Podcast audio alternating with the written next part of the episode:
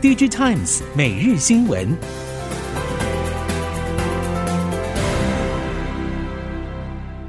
听众朋友您好，欢迎收听 DG Times 每日新闻，我是袁长杰，现在为您提供今天科技产业的新闻重点。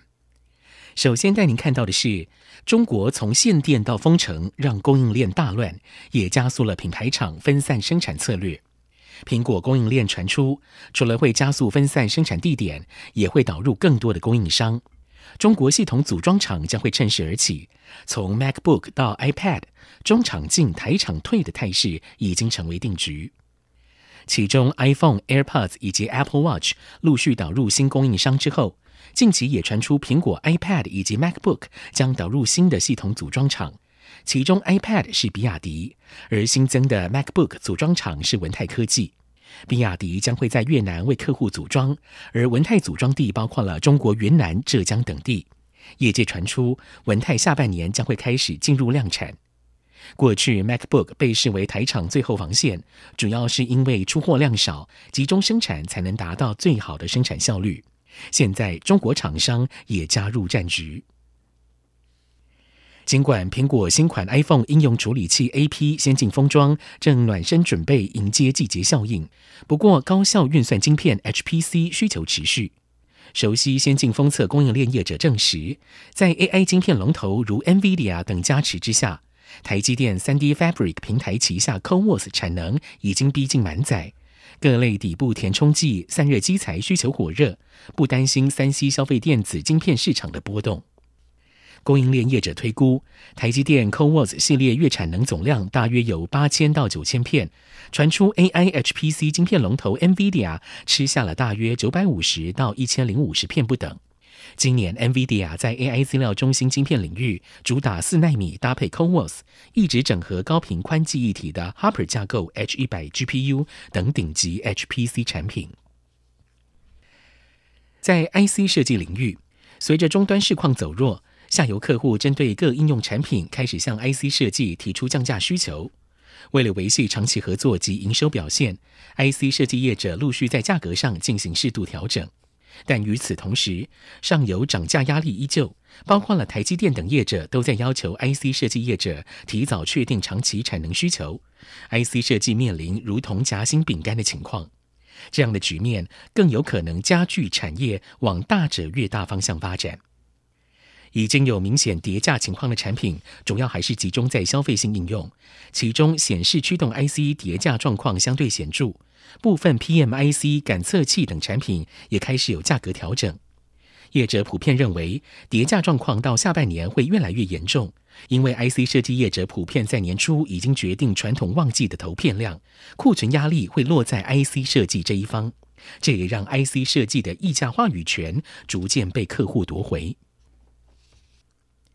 在产业电脑方面，虽然五月份因为中国大陆风控政策导致在中国市场的出货受影响，但是随着欧美各地对疫情政策改变的后续效益持续发酵，包括了延华、华汉、延阳、凌华、安晴、爱讯、荣成电、维田、振化电、飞捷等产业电脑业者的五月营收都缴出了不错的成绩。业者表示，虽然中国因为风控导致对生产以及市场造成影响。不过，大致从五月中下旬开始，情况已经逐渐获得改善。加上了欧美各地，不论是企业或政府，都重启了先前因为疫情而暂缓的投资与建设，这成为了带动各家业者在五月时相关产品出货的主要动能。而在需求逐步恢复下，产业电脑业者普遍认为，只要缺料与货运问题可以持续改善，今年整体将会有优于过往的表现。接下来看到国际焦点，英国竞争和市场管理局 CMA 预计调查苹果和 Google 行动浏览器的市场主导地位。根据路透社报道，CMA 日前表示，这两家科技巨擘在行动生态系统上拥有实质双头寡占地位，主导行动装置上的作业系统、应用商店和网络浏览器。CMA 指出，苹果和 Google 两家公司对行动生态系统的强大控制，可以将竞争对手拒之门外，阻碍了英国科技业发展，并限制选择。苹果回应表示，将会持续与 CMA 进行建设性的接触，解释苹果如何促进竞争和选择，同时确保消费者的隐私和安全受到保护。Google 发言人则表示，使用 Android OS 手机提供比其他行动平台更多的选择，也将会检阅 CMA 的报告，并且持续沟通。中国新能源车补助将会在今年底退场，反观近年欧美等国则加强产业发展力道。分析机构认为，因为消费者需求不同，以及后续补贴预算恐怕面临排挤等因素，电动车的前景在短期内似乎陷入迷雾。供应链业者表示，不同地区新能源车政策实行时间不同，造就了不一样的消费结构。以欧美市场而言，近年加强新能源车奖惩力道最明显的莫过于欧洲。美国则是在总统拜登上任之后，为了填补先前缺席巴黎协定的遗憾，正卯足全力追赶。而在疫情、战争、通膨以及社会就业的冲击之下，分析机构认为，补贴预算很可能会被更为紧急的事件排挤，让电动车的需求短期间陷入模糊。至于中国，中国新能源车补助期间长达十年，各省还有不同优惠。如今，中国新能源车开始步入收割期。COVID-19 疫情期间，因为司机短缺，让自驾送货车成为可行的解决方案之一。此外，中国大陆基于清零政策进行封城防疫，也为能够提供便利、安全、非接触式送货服务的自驾送货车开启了更大的商机，促成需求大爆发。根据日经亚洲报道。阿里巴巴集团控股、京东商城、美团等电子商务大厂，从二零一八年开始推出无人驾驶运送服务。新石器汇通等新创，以及豪墨智行等汽车制造商支持的业者也加入战局。这些公司除了跟餐厅与超市等合作伙伴营运车队，也供应自驾送货车给线上零售商与物流公司。新石器汇通目前已经拓点到大约十个国家，二零二五年的目标是翻倍，达到二十个国家。乐金电子开发出结合室内与户外物品运输服务的运输机器人，让原本只限于室内运输的机器人，可以直接把物件搬运到户外。这一项产品已经取得了南韩主管机关认证以及商标登记，并且在特定地点试办运作。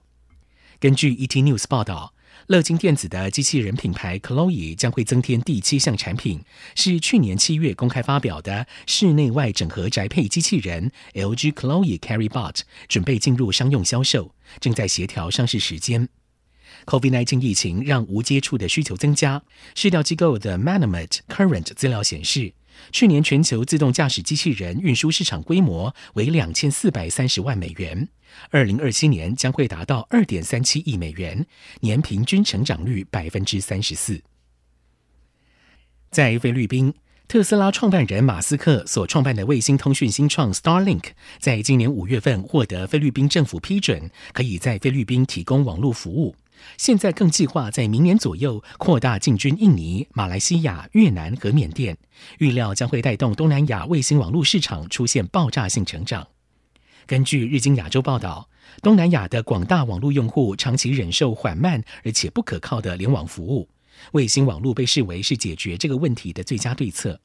对于由众多岛屿组成的市场来说，卫星网络服务具有显著优势。